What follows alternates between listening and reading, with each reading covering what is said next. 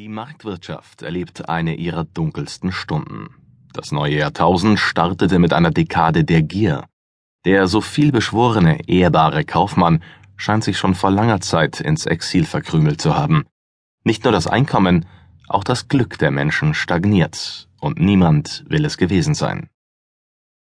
Schuld an dem Dilemma tragen nicht nur entfesselte Märkte und die Raffsucht der Investmentbanker, nicht nur gefährliche Finanzinstrumente und anonyme Spekulationen sind der Ausgangspunkt für die große Glaubwürdigkeits- und Stabilitätskrise der freien Ökonomie. Die Geschehnisse an den Kapitalmärkten sind nur das Symptom, nicht der Ursprung allen Übels. Die Wahrheit ist, unsere wirtschaftlichen Eliten haben den falschen Weg eingeschlagen, in der Finanz ebenso wie in der Realwirtschaft. Die Probleme reichen von den Seminarräumen der BWL-Fakultäten bis in die obersten Chefetagen. Alle reden von der großen Finanz- und Wirtschaftskrise, doch in Wahrheit erleben wir eine noch viel größere Krise des Managements. Schon im Studium wurden meine Kommilitonen und ich auf jenen übertriebenen Marktglauben eingeschworen, der letztlich der Ausgangspunkt unseres gegenwärtigen Schlamassels ist. Die betriebswirtschaftliche Ausbildung gleicht einer Gehirnwäsche. Sie bestärkt den Business-Nachwuchs in seiner Gier. Eigennutz ist rational, lautete das Credo meiner Lehrpläne. Psychologie, Soziologie und Philosophie hatten darin keinen Platz. Vorlesungen propagierten kurzfristige Profitmaximierung durch Finanzmathematik, Anlage- und Unternehmensstrategien, lehrten aber wenig über gesellschaftliche Verantwortung. Der Homo economicus hat die Unis erobert, die Wirtschaftswissenschaft hat sich verirrt. Sie ist zum Fach der angewandten Mathematik geworden, Ökonomen streben nach naturwissenschaftlicher Exaktheit, feiern ihre anspruchsvollen Modelle und verfehlen die Realität. Die Methodik bestimmt den Inhalt.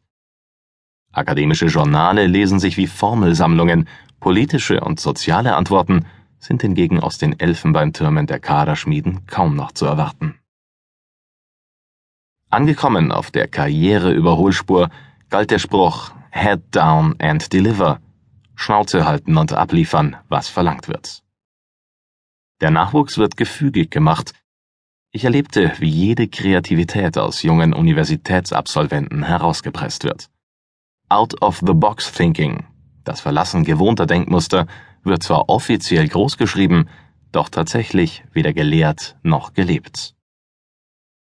Dieses System bringt Manager hervor, die so wenig Unternehmer sind wie Dieter Bohlen ein Diplomat.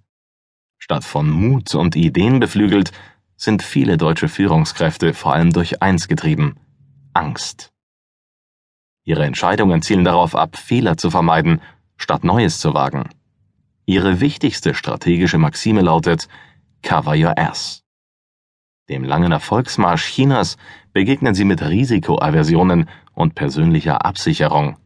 CEOs betrachten sich selbst gerne als Change Agents, als Treiber der Veränderung, doch in Wahrheit sind sie meist das Gegenteil, nämlich Advokaten des betriebswirtschaftlich optimierten Status quo.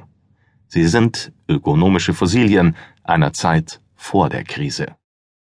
Innovativ sind die Technokratenmanager nur bei der Gestaltung ihrer PowerPoint-Folien. Kritische Urteile vertrauen sie Unternehmensberatern an, um selber keine Verantwortung tragen zu müssen. Deren Lösungsansätze und Denkmuster wiederum bewegen sich in den engen Grenzen einer inspirationslosen betriebswirtschaftlichen Logik. Ihr teures Produkt ist nicht etwa brillanter Rat, sondern schlicht das gute Gewissen ihrer Kunden. Schwierige und schmerzhafte Entscheidungen tragen besser den Stempel von McKinsey, Roland Berger und Kollegen, so lassen sie sich leichter verteidigen. Die scheinbar wissenschaftlichen Methoden der Consultants gaukeln die Beherrschbarkeit einer komplizierten Welt vor. Nichts scheint sich seit Beginn der Krise in den Köpfen der Bosse verändert zu haben. Kreativität, Reflexion und Weitblick gehören auch weiter nicht zum Skillset der grauen Management-Karrieristen. Kein Wunder, denn es sind Fähigkeiten, die nicht gefragt sind auf dem Weg an die Spitze. Austauschbare Lebensläufe und ausgefahrene Karrierepfade zeichnen die Vorstände unseres Landes aus. Nach oben kommen immer die gleichen Charaktere, alle Macht den persönlichen Netzwerken. Die ehemaligen